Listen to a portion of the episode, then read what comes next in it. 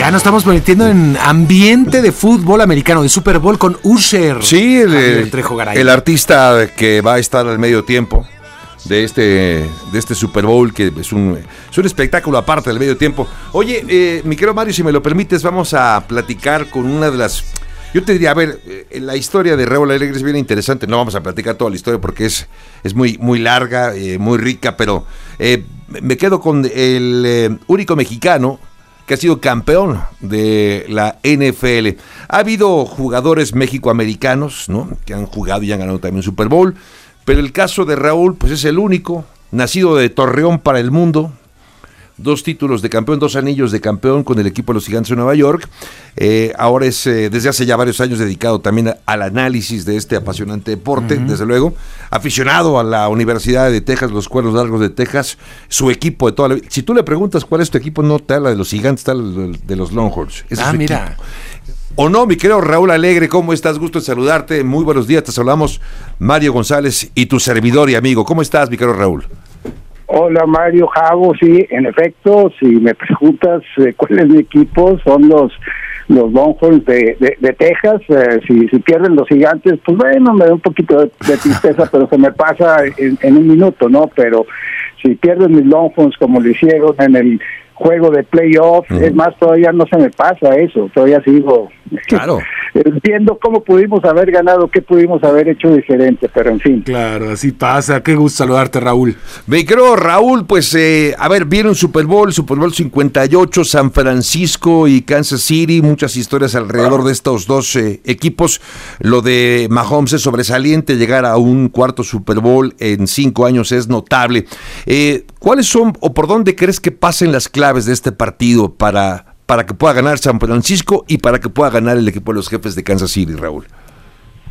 Pues hay varias, o sea, si quieres empezamos por San Francisco, que es el equipo visitante, tú sabes que la NFL se turnan, en años eh, nones es la americana, en años pares es la nacional, entonces San Francisco le toca ser el equipo eh, visitante, bueno, pues primero que nada, Brock Purdy tiene que seguir esa tendencia que, ha mostrado en los playoffs. Jugó muy mal eh, al principio del partido contra Green Bay, de hecho fueron tres cuartos eh, bastante mediocres, menos de por ahí del 50% de pases eh, completados. Tuvo suerte que no le interceptaran en un par de ocasiones, incluyendo una que pudo haber sido un pick six. En el juego contra Detroit empezó mal el primer tiempo y terminó con un segundo tiempo extraordinario y para mí fue la razón por la cual ganaron los 49 eh, de San Francisco. Bueno, contra Kansas City tiene que jugar un partido completo. Claro. Y, y yo en este momento o sea, hago una comparación de, de Brock Purdy con un joven Tom Brady en, en, después de la temporada 2001. Ustedes recordarán que ese año asume el puesto titular por, una lesión, un golpe que recibe Drew Bledsoe y llega al Super Bowl eh, el equipo de los Patriotas contra un trabuco que eran los Carneros de San Luis y el plan de juego fue relativamente conservador. Si tú revisas las estadísticas del Super Bowl, Tom Brady no tuvo así números eh, impresionantes, la defensiva jugó muy bien, tuvieron un pick six, pero fue la última serie ofensiva cuando el equipo de San Luis había empatado, en la cual eh, Tom Brady en lugar de, irse a, tiempo extra, los mueve a posición de gol de campo y anota, ¿no? Entonces para mí esa debe, eh, Brock Purdy me recuerda mucho lo que vivió Tom Brady cuando Tom Brady estaba en su segundo año y,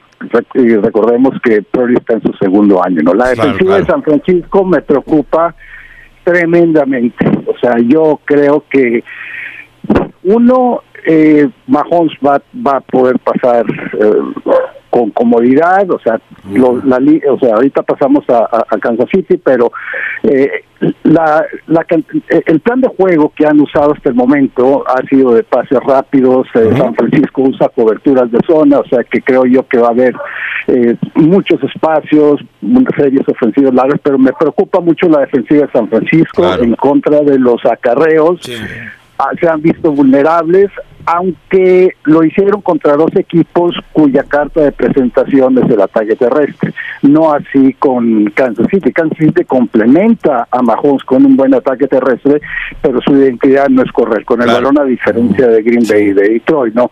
Eh, ofensivamente San Francisco puede hacerle mucho daño a, Kansas City, o sea, sobre todo con formaciones pesadas, formaciones con dos corredores, una ala cerrada, dos corredores, dos alas cerradas, con todas las variaciones que, ellos tienen, con un McCaffrey que es eh, extraordinario y, pues por ahí se puede el partido. Sí, claro. Y luego del lado de Kansas City, pues eh, tienes a un equipo que que, tiene Mahomes, o sea, sí, sí, sí. Sí, sí, sí, pero también, tiene, eh, también tiene Pacheco y tiene otros corredores que son impresionantes. Mira, es Mahomes, o sea, Pacheco funciona por Mahomes, Kelsey funciona por Mahomes, o sea, claro. si, si, si Mahomes por alguna razón no pudiera, o sea, seleccionar lo del partido, esto termina siendo una mega paliza. Mm. Pero y con Mahomes siempre van a tener oportunidad. Eh, no tienen más que en realidad eh, tres jugadores eh, con los cuales Mahomes se puede apoyar, que es Kelsey, Rashid Rice y Pacheco que mencionabas. La línea ofensiva de, de Kansas City me preocupa, o sea, es una línea ofensiva que no es mucho mejor o, es que la que tuvieron en el 2020 en el Super Bowl que enfrentaron en el Super Bowl 55 cuando enfrentaron a Tampa Bay. Esa línea ofensiva recordarán eh, no pudo frenar la, la presión que recibía Mahomes. Mahomes eh, se hizo, o sea, un dato que se hizo famoso fue que corrió para 497 yardas, escapando a, los jugadores de, de Tampa Bay. Bueno, esa, la línea ofensiva de hoy es casi tan mala como esa línea ofensiva. Por eso ahí eh, se va a ver forzado a tirar pases eh, rápidos. Y del otro lado, la, defensiva de Kansas City, que es eh, muy buena, pues la segunda en puntos, ha enfrentado muy buenas ofensivas a lo largo de la temporada y aún así han prevalecido, pero lo que hacen bien lo contrarresta bien San Francisco. O sea que este, este partido está bien, bien complicado de, de, pronosticar. Mm. De hecho, yo yo espero que Javier me, me, ilustre hoy en la, en la tarde que vamos a tener un programa él y yo, eh, el, el especialista del deporte. Espero que Javier me, indique el camino. Yo te voy a ilustrar, no hombre, ¿qué va a ser? Yo feliz de la vida de compartirlo contigo, mi querido Raúl, pero sí hay, hay muchos factores y desde luego la experiencia, ¿no? Del otro lado, además de del lado de Kansas City, creo que acaba pesando. Oye, Raúl, tú que viviste un par de Super Bowl, ¿cómo se viven estos, estos, estos días previos al Super Bowl? ¿Qué es lo que se hace después de, estas, de estos días en los que ya hubo contacto con la prensa? Eh, ¿qué, ¿Cómo se viven estos dos días? ¿Qué tanto se trabaja en, en la estrategia de los equipos para un partido que está ya, a, pues, no sé, a unas 55 eh, horas de que se juegue? Pues como sabes, eh, eh, el itinerario de prensa del Super Bowl para los jugadores se termina los jueves. Empieza el lunes con la famosa Media Night, que es una verbena. Eh, el eh, martes no tanto, es un día que los jugadores pueden tomar libres. Miércoles y jueves tienes eh, una hora obligatoria con la prensa, tienes tu mesa y ahí van y te preguntan lo, cualquier tontería. Y el viernes los únicos que hablan con la prensa son los entrenadores. Los jugadores ya quedan recluidos. Algunos equipos eh, tienen eh, la filosofía o, la costumbre de irse a un hotel diferente que al hotel sede, porque todo el mundo sabe cuál es el hotel sede de los equipos. Esto se filtra y los hoteles siempre están llenos. Tienes que entrar por por la cocina o, o sea, las medidas de seguridad para entrar a los hoteles sede eh, son son, de veras eh, impresionantes. Conoces todos los lugares recónditos del hotel que normalmente no conoces, pero muchos equipos después de la práctica del viernes se llevan a jugadores a, hoteles que eso sí no divulgan cuál es la identidad. No todos, eh, eso depende del, head coach. Hay unos head coaches que prefieren quedarse ahí en el barullo del hotel eh, sede, otros, eh, como fue el caso de, los gigantes en, el Super Bowl 21, en el Super Bowl 25 no hicimos eso porque ustedes recordarán que estaba la, la guerra de, de, Irak y había muchas medidas de seguridad, los hoteles estaban, o sea, todos rodeados, haz de cuenta como si fuera un campo de concentración, entonces no podían hacer ese tipo de seguridad en un hotel diferente, entonces nos quedamos en el, en el mismo hotel, pero en el Super Bowl 21 sí nos fuimos a, estábamos en Newport Beach y después nos fuimos a, al área de Pasadena, no muy lejos de donde estaba el Rose Bowl, que fue la sede del partido, pero ya los jugadores en cuestiones de prensa ya se olvidan, ¿no? En cuestiones de estrategia, la estrategia ya pues prácticamente quedó establecida la semana pasada. Un error que cometen muchos entrenadores rookies, y en este caso ninguno de los dos es rookie, los dos ya tienen amplia experiencia en el Super Bowl, eh, eh, eh Andy Reid cinco veces y Kyle Shanahan es su segunda, es eh, dejar la estrategia para la semana del Super Bowl, porque son muchísimas distracciones. Entonces los equipos por lo general instalan todo el plan de juego, te diré en un 80%, en la primera semana.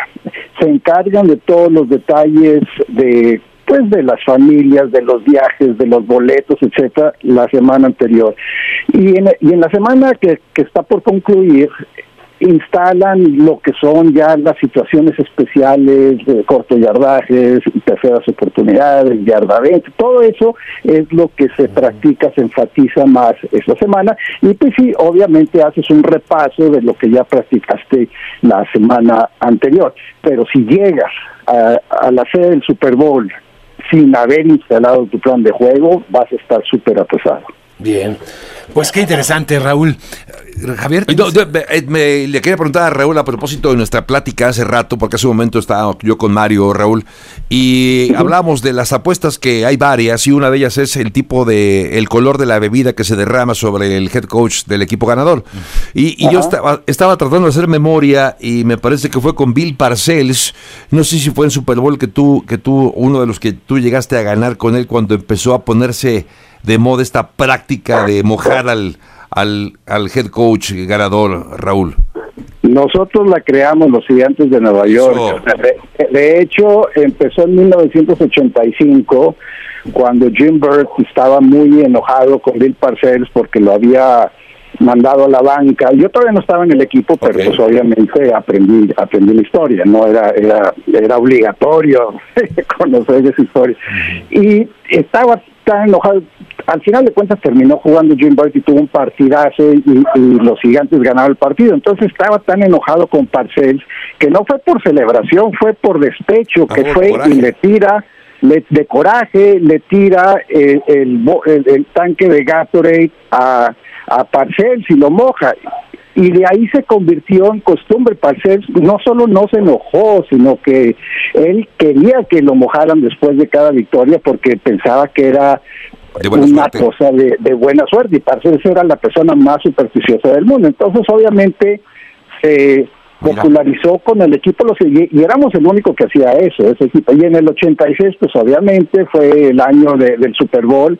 El día del Super Bowl, pues eh, le tocó el primer baño que fue con el Gatorade, creo que anaranjado, o sea, así de ese color verdoso, anaranjado más o menos y pues ese sí como que lo estaba esperando, ¿no? Y si tú ves la repetición del partido, Harry Carson, que asumió la responsabilidad de bañar a Parcells después siendo el capitán del equipo, llega después y agarra otro bote y Parcells como ya lo habían mojado dijo, ya, ya me salvé. Y se ve en la toma del partido, si ven la repetición del partido, cómo se apunta y lo baña, pero completamente y John Madden dijo, una victoria del Super Bowl justifica dos baños de Gatorade. No, bueno, sin duda. Qué maravilla. Bueno, pues Raúl, qué gusto tenerte en esta mañana y pues hablarnos de, de, lo que es, lo que va a ser este partido, pero también de la historia pura del fútbol americano. Gracias, Raúl.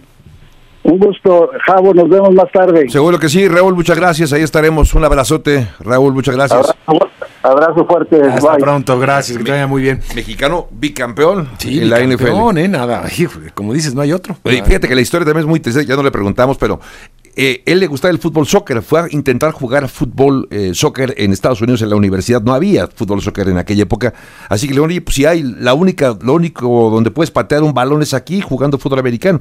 El primer partido que él vio de fútbol americano fue uno en el que jugó.